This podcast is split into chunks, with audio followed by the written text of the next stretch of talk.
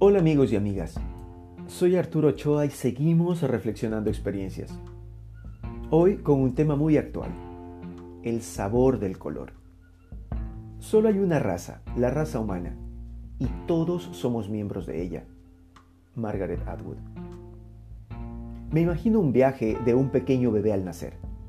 Ver luces de todos los colores, gente alrededor y por primera vez ver el rostro de su madre contacto que de inmediato hace brotar sus instintos de protección y sobrevivencia, buscando en su piel calor y en sus pechos alimento. El llanto lo despierta a un nuevo mundo, el dolor del nacimiento es una nueva muerte. Las luces, los olores y los sonidos, una nueva vida. Milagro tan grande que se repite a cada instante. Todos pasamos por este pequeño teatro imaginario sin tener conciencia de lo que vendrá. El mismo viaje de nacimiento y siempre la misma luz nos recibe. La vida está abierta siempre para todos. Pero olvidamos un pequeño detalle. Algunos tendremos a mamá y a papá juntos en ese momento. Algunos ni los llegarán a conocer. Algunos serán esperados con ansias y preparativos, cuartos especiales, ropa, juguetes, cuna, cochecito, fiestas y otros esperarán años por sus futuras familias adoptivas. Unos gozarán de buena educación y de estabilidad familiar y otros pasarán a la terrible espera de vida del tren de oportunidades. Unos sufrirán por la cantidad de alimento y otros por la ausencia del mismo. Muchos crecerán disfrutando de su infancia como un recuerdo inolvidable.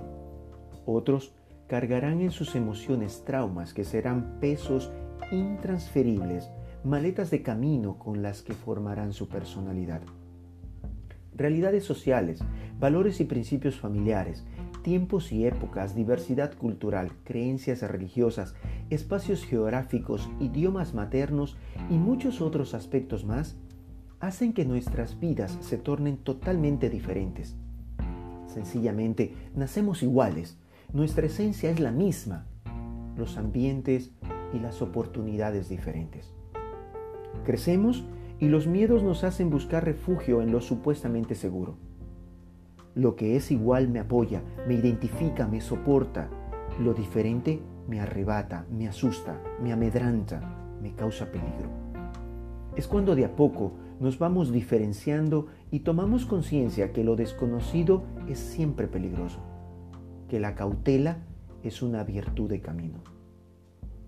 Crecí en una ciudad llena de palmeras frente al mar, donde al final del día la brisa llega del Pacífico para refrescar los vecindarios. Un puerto de pequeñas exportaciones, donde los visitantes de lejanas tierras con productos enlatados en sus manos cambiaban sus pertenencias por agua y fruta fresca, exótica.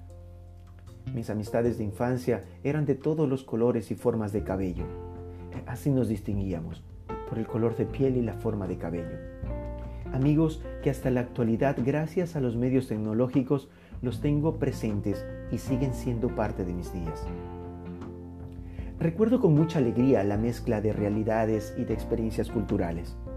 Por vivir cerca al mar y por el movimiento migratorio de mi ciudad, desde mi infancia crecí entre amigos afrodescendientes, indígenas, mestizos, blancos y migrantes de varios lugares.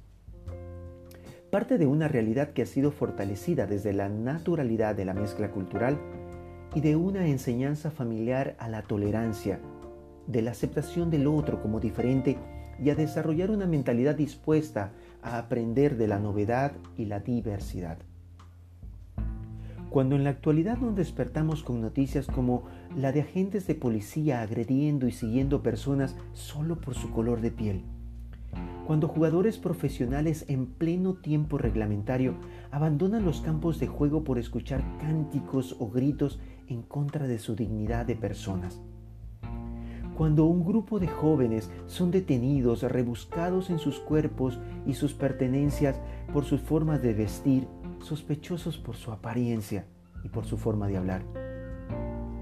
Cuando en un viaje de metro en un país desarrollado se escuchan agresiones verbales incitando a personas a abandonar el transporte público porque su grado de pigmentación es diferente y no son originarios de aquel lugar.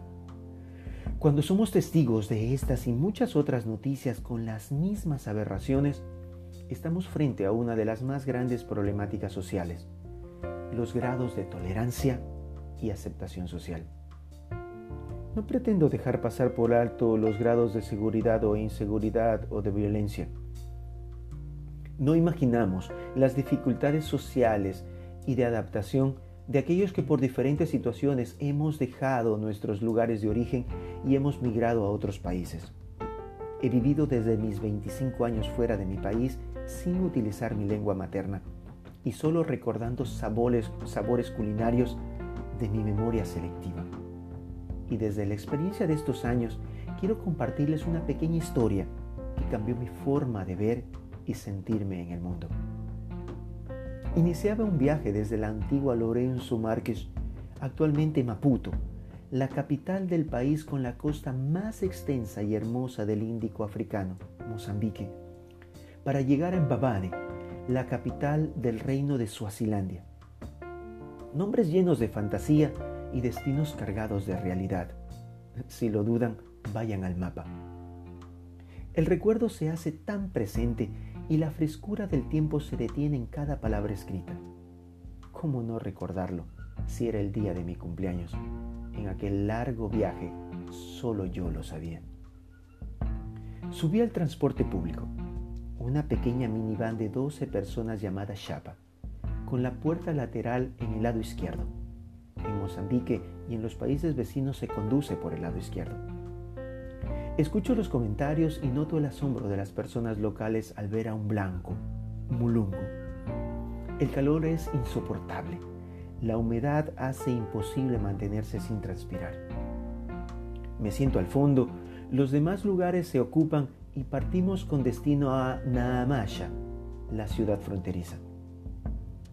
De pronto, y en medio del viaje, una señora sentada junto a mi derecha descubre de entre su capulana vestimenta colorida típica femenina africana, a su pequeña hija, que con sus grandes ojos negros se maravilla del espectáculo gratuito del día.